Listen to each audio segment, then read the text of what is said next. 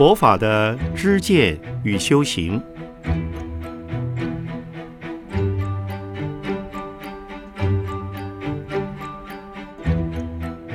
圣严法师著。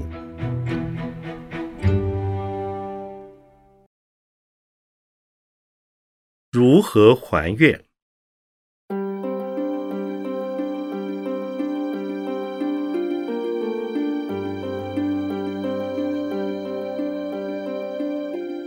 现代人的物质生活虽然非常富裕，但是有很多人却觉得活得很痛苦、很无奈、很茫然，常常会疑惑：既然活着那么痛苦，我为什么还要来到这个世上？来到这世上的目的究竟是什么？会有这些疑惑，是因为不了解人生目的。与人生意义的关系。人生的目的是许愿和还愿，人生的意义是尽责和负责。许愿是我们过去许的愿，这辈子还要再来许愿；还愿则是过去许的愿还未实践的。还未兑现的，我们这一生来还愿。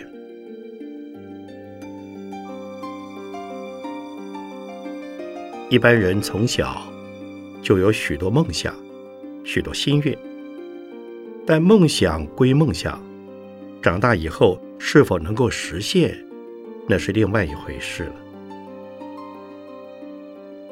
记得我小时候，因为家里很穷。我妈妈常常为了没有足够的钱给我们买衣服穿、买东西吃，觉得很对不起我们。当时我就许了一个愿，我说：“妈，没有关系，我们现在穷一点，等我长大以后，我一定要赚很多很多的钱，专门给妈妈用。”可是，一直到现在为止。我始终没有实现这个愿望。那么，我要如何弥补这样一个遗憾呢？只有以奉献一切给众生来报答父母的恩惠。如果我们许的愿无法在当时实现，甚至到最后都没有办法如愿，那就帮助其他的人做对社会有益的事。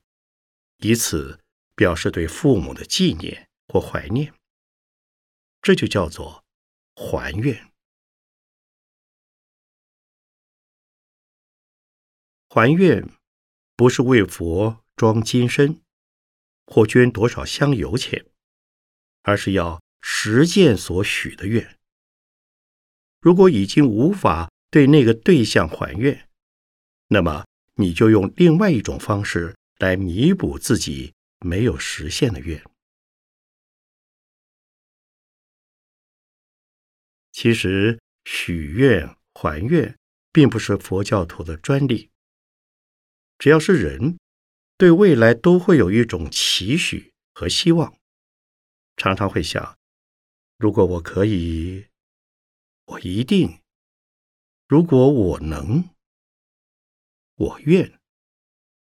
这就是一种许愿，所以人只要希望有前途，只要认为前面有路可走，一定会有自己的志愿和期待。而如果你的愿心不仅仅是为自己，也为他人谋福，那会更好，更有价值。既然你许了愿，就应该实现。所以许愿的目的，就是要你为了还愿不断的努力，努力以后还要不断许愿，然后在还愿、许愿之间，你的人品就会不断提升。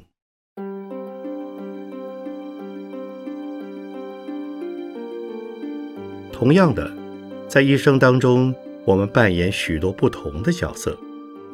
在家里，你是个母亲。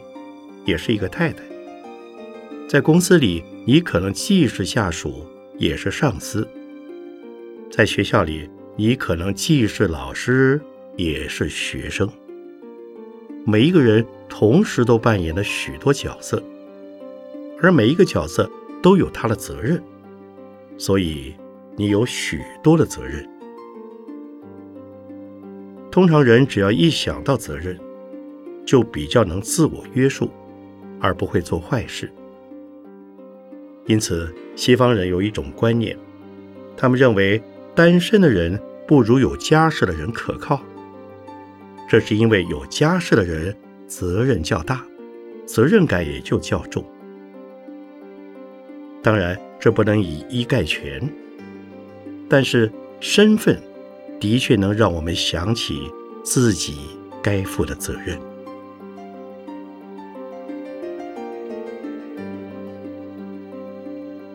负责任是一种健康的心态，是一种良好的观念。一个不负责任的人，心里不会健康，也不会活得很愉快。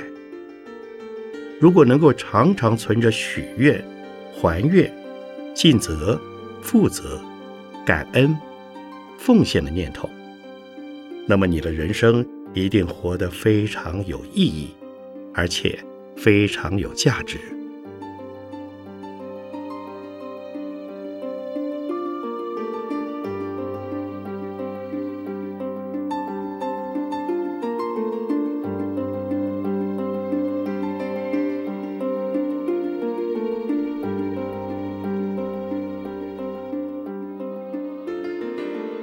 选自《祈愿》《发愿》《还愿》，整理自《大法古节目》。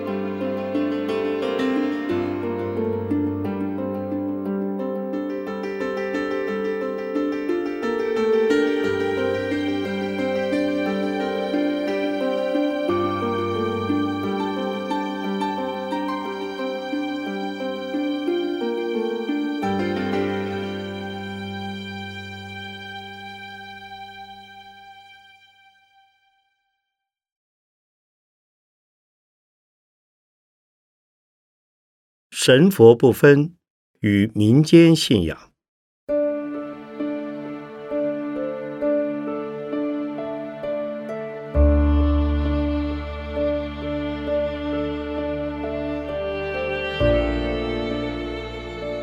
我们常听人说，台湾的社会是佛道不分的社会，民间的信仰又是什么？一般人分不清佛教、道教。请问师父，应该如何区分佛与道？两者之间又有何差别呢？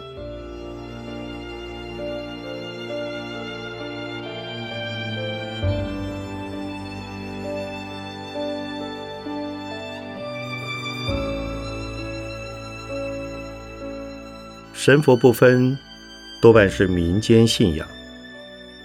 一般人信仰某某神的目的。在于求得帮助就好。石头公、大树公、土地公都可以，哪里灵验就往哪里去。到寺里见观音菩萨，称观音妈；见地藏菩萨，称地藏公。只要求得了财富、子媳、平安，得了灵验就拜。然后就祈愿、盖庙、装金，不问是什么原因，不会追究名称的典故，怎么会变成神？或自己信了以后，自己也能成为神等的问题，仅以临时抱佛脚的心态，有了事才来求神求佛，这种心态称为神佛不分。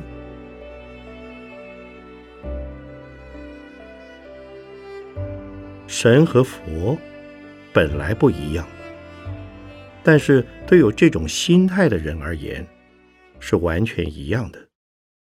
他可以将阿弥陀佛、观世音菩萨都看成和土地公一样，这就是民间信仰。这种民间信仰对一般人言，不可谓毫无用处，也不能说那是假的，至少使他们心理上、精神上有寄托。道教和佛教不同，道教是由民间信仰演变，自汉朝开始以方术、符咒、法术达到治病。或免难的目的，没有教主，而用老子、庄子的哲学理论演成道教的架构，并根据佛教的经典模式，渐渐演成有了属于道教的经典。其中，老子《道德经》《南华经》是属于道家哲学，不属于道教。他们以老子为教主，最高的是元始天尊。元始天尊是民间信仰想象出来的。老子是历史人物，但老子不是道教的。佛教从印度来，佛出生在印度，释迦世尊说了许多佛经。这些佛经译成中文，告诉我们人要升天应具备什么条件，由天要成为罗汉应修持到什么程度。所谓人和天仍在轮回中，只是福报大些。到了罗汉得解脱，没有生死轮回的果报。罗汉之上是菩萨。这是佛教以人身可以修持成佛的位阶，可是道教没有佛、菩萨、罗汉等。佛教和道教最大不同是，道教重视身体的练就，如炼丹、炼气、长生不老、羽化登仙；佛教是重视心。人死后不是身体升天，而是精神体的第八世，成为智慧者，称为涅盘。我有写一本书，比较宗教学，其中介绍道教、中国礼教及佛教等，可以看看。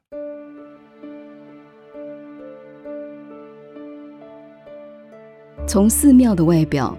如何区别是属于道教还是佛教？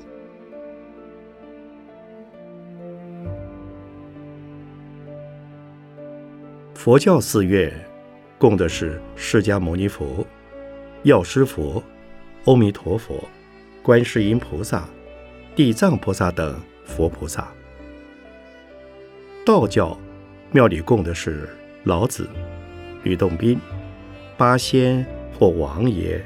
元始天尊，像台北龙山寺，本身是佛教，但是为了民间需要，也供了道教诸神。指南宫，传说是吕洞宾仙游歇息处，是吕洞宾开创的，应该供吕祖，但是他的偏殿供观世音菩萨。台湾寺庙很混乱，如佛教寺院也供着吕洞宾、关公。一般人之神佛不分，大抵和寺院供奉的偶像有关系，使得民间信众也弄不清楚。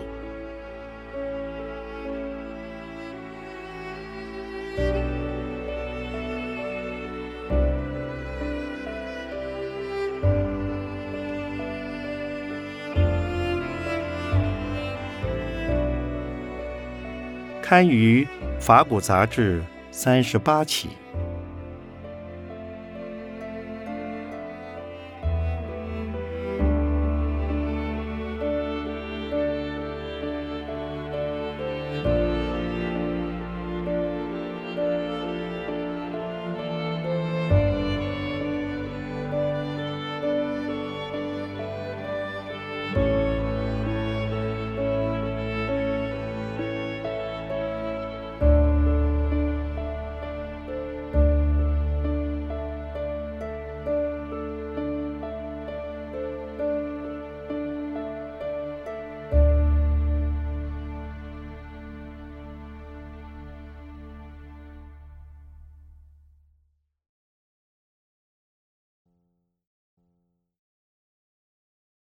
在家居士能不能挂念珠？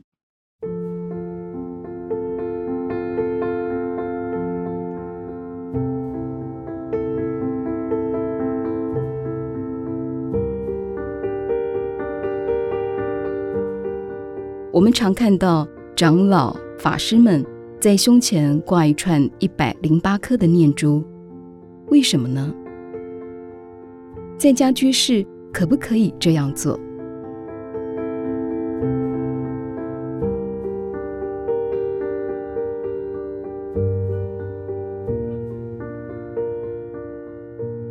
这是中国的习俗，不是佛制。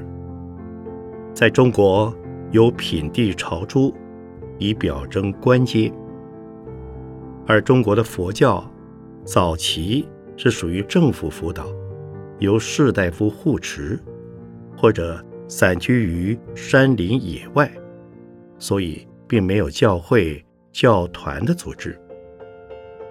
但都市佛教。历朝都有僧官制度，僧侣的产生是透过政府的度牒制度，也可以说是以王法来指导佛法。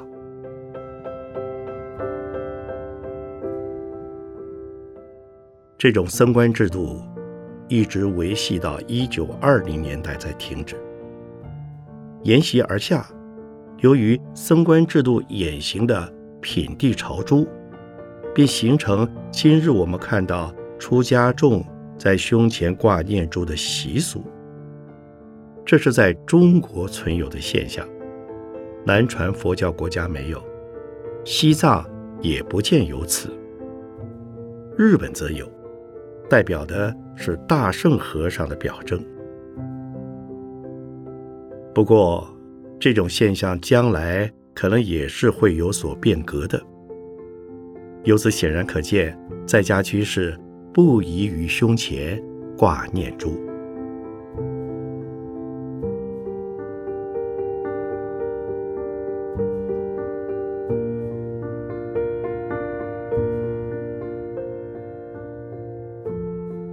刊于《法古杂志》三十八期。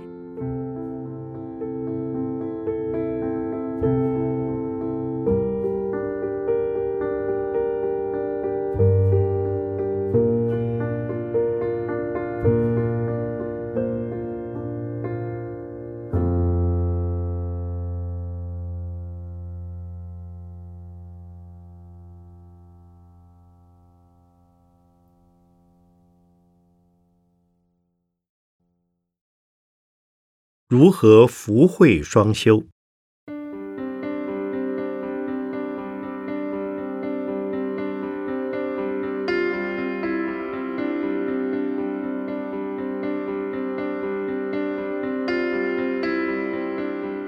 如何福慧双修，而且双得呢？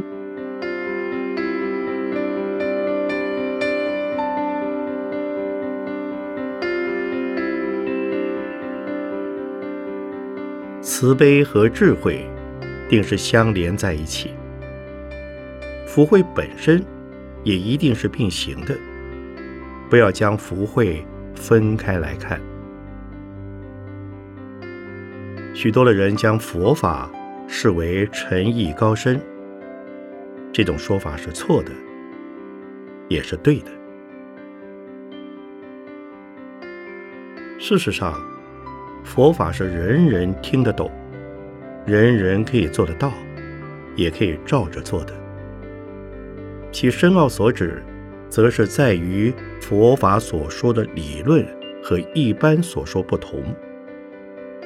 佛法讲的智慧是无我、空，而社会一般人讲为我、有我，因此较难理解。但如果知道空，知道无我的原因是无常，了解无常，即是智慧。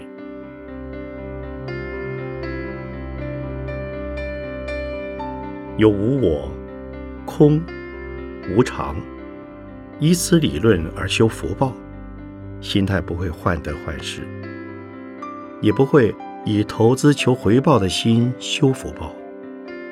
这是真的福报。但若仅修福而无智慧，便不是佛教徒。修福的人若无智慧，其所修则并不是真的福，而是烦恼。修福的人一定有智慧，没有烦恼，才是真的福。所以福慧是同时并修的，故说悲智双育，福慧双修。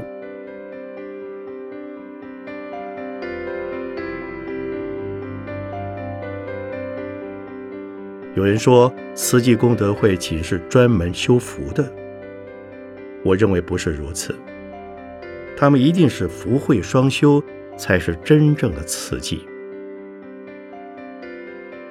也有人说法鼓山是专门修慧的，我认为这绝对错误。如果仅是专门修慧，则不度众生，不说法，也就不需敲法鼓给人听。那又何谓法鼓山？敲法鼓给人听，说法度众生，这就是修福。所以，凡是佛法，定是福慧并行。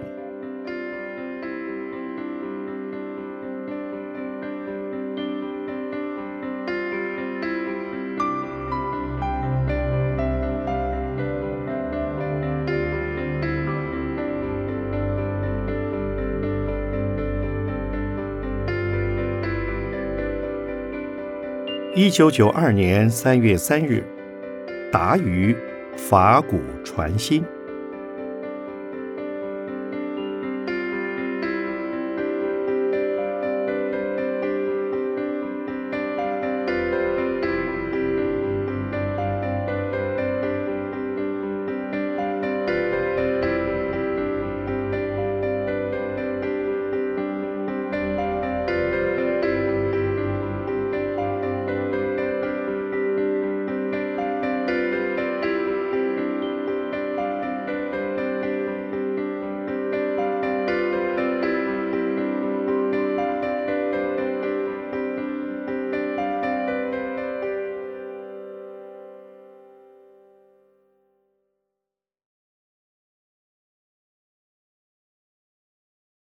信仰的价值。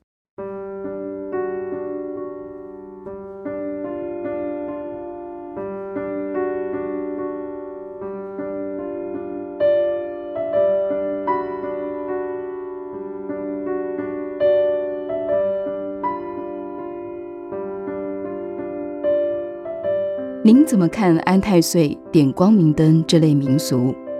在这个科学年代，还有价值吗？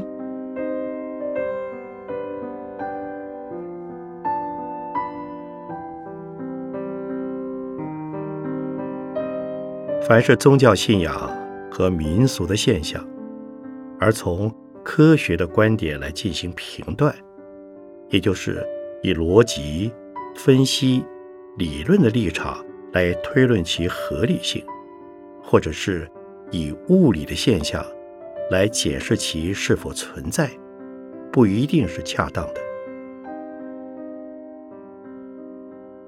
二十世纪。美国有一位杰出的心理学家威廉·詹姆斯，他认为构成宗教生活骨干的，并不是宗教教义，而是个人的宗教经验。既然不是教义，也就不一定具有逻辑的理则，也不是自然科学可以探究分析的，而是一种非常主观的个人经验。以安太岁点光明灯来说，虽是一种宗教信仰的行为，也是一种民间的习俗，已在汉民族的社会里流传数千年。如果其中缺乏个人的经验，也就不可能延续至今。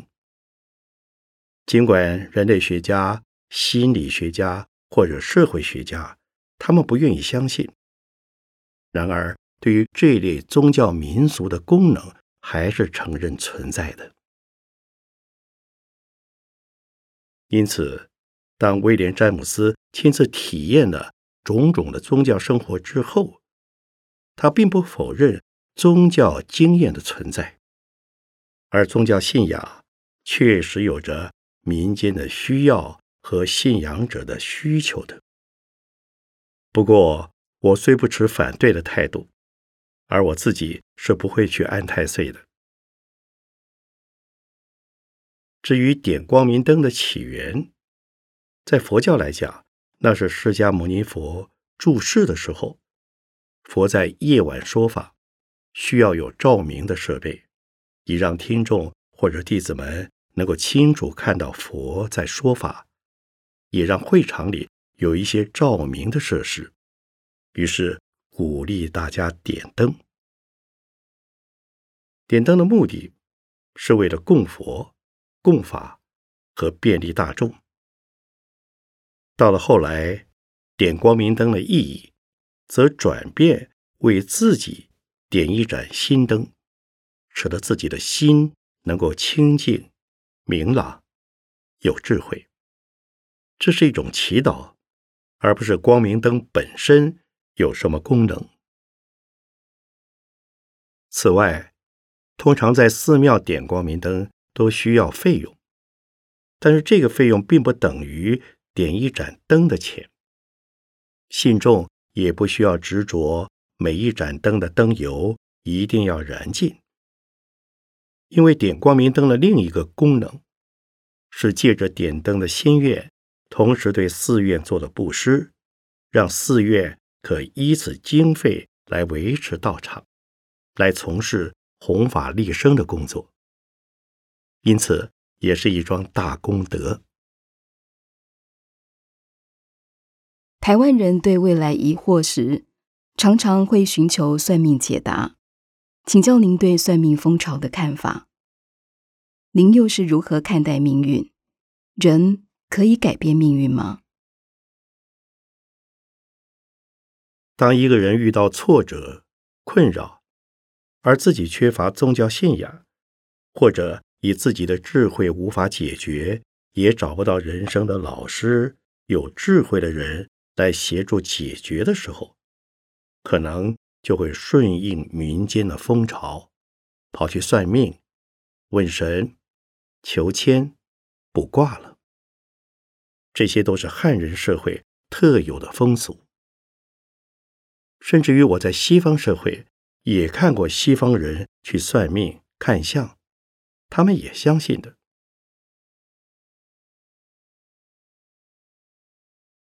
关于算命命理的问题，我曾经写了一篇文章，也几次在不同的场合谈起。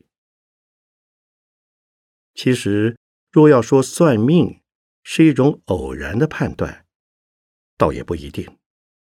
比如说星象、八卦，都是人类几千年来。经验的传承，也确实为一些彷徨无奈的人们带来某种程度精神上的寄托。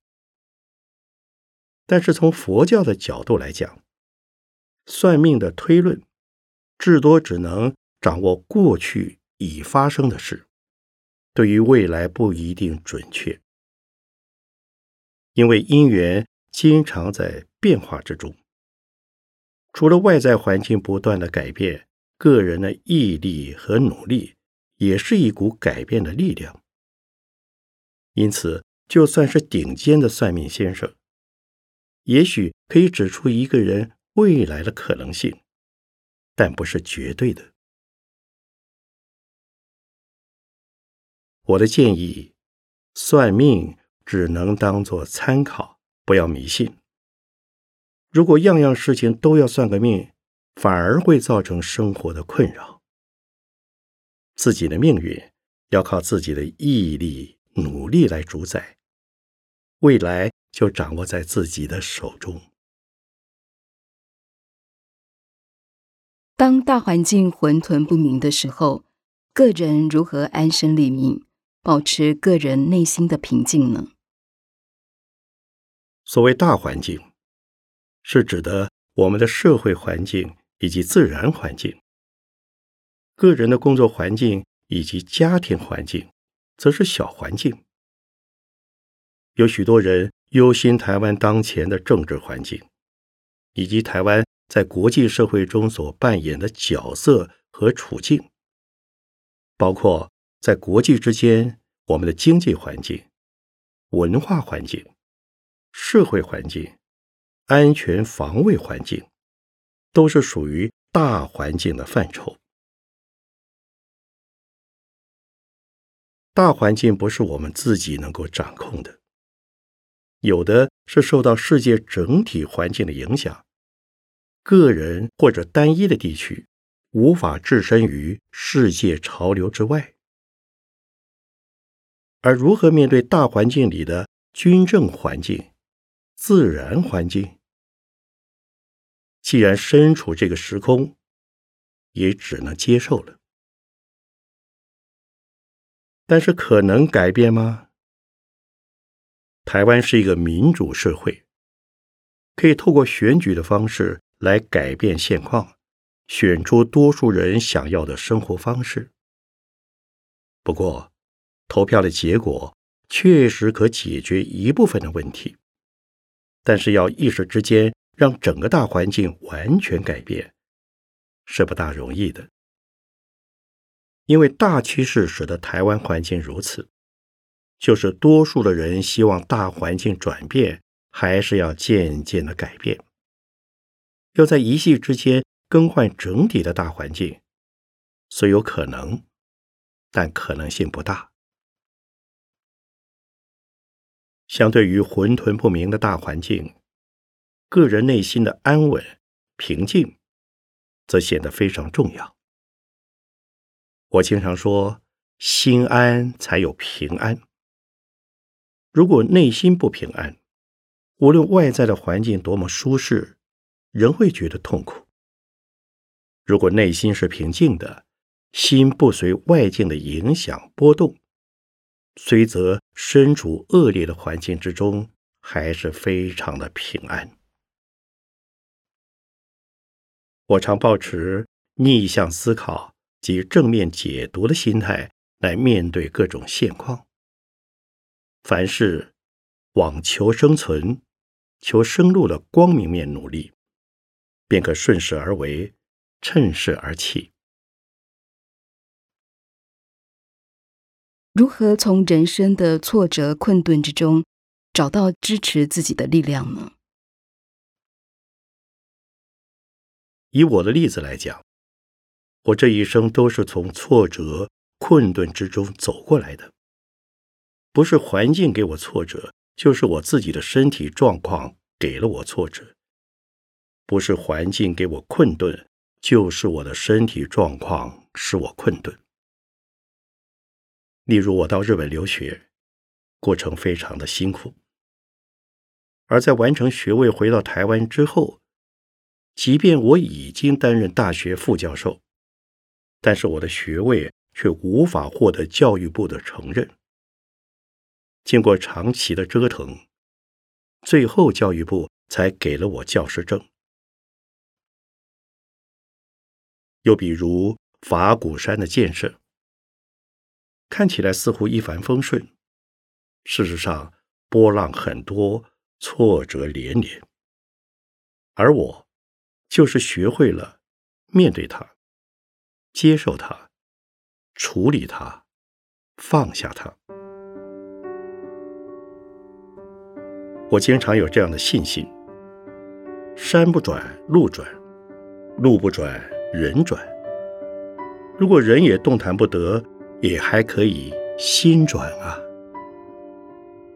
我初到美国的前几年，一连串的挫折困顿，真是让我动弹不得。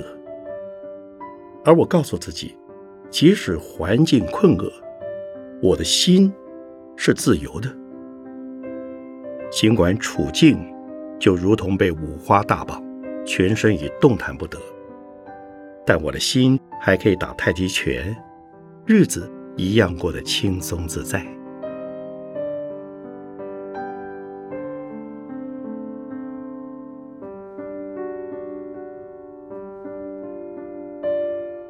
新的一年到来，请教您个人的期许和心愿。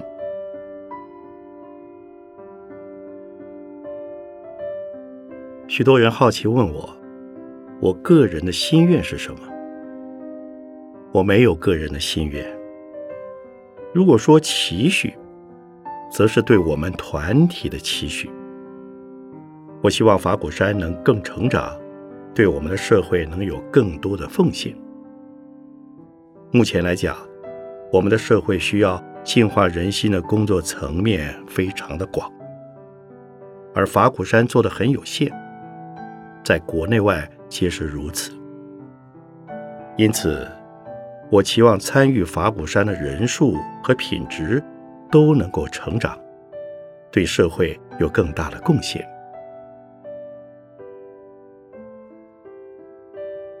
也但愿全世界能够远离一切灾难，但是完全的零灾难是不可能的，只盼望灾难少一些。或者是灾难发生以后，全人类都可以抱着四海一家的大悲心和同理心，超越国界、种族和宗教之间的界限，大家齐心协力投入救灾、赈灾的工作，使得灾害的程度减到最低。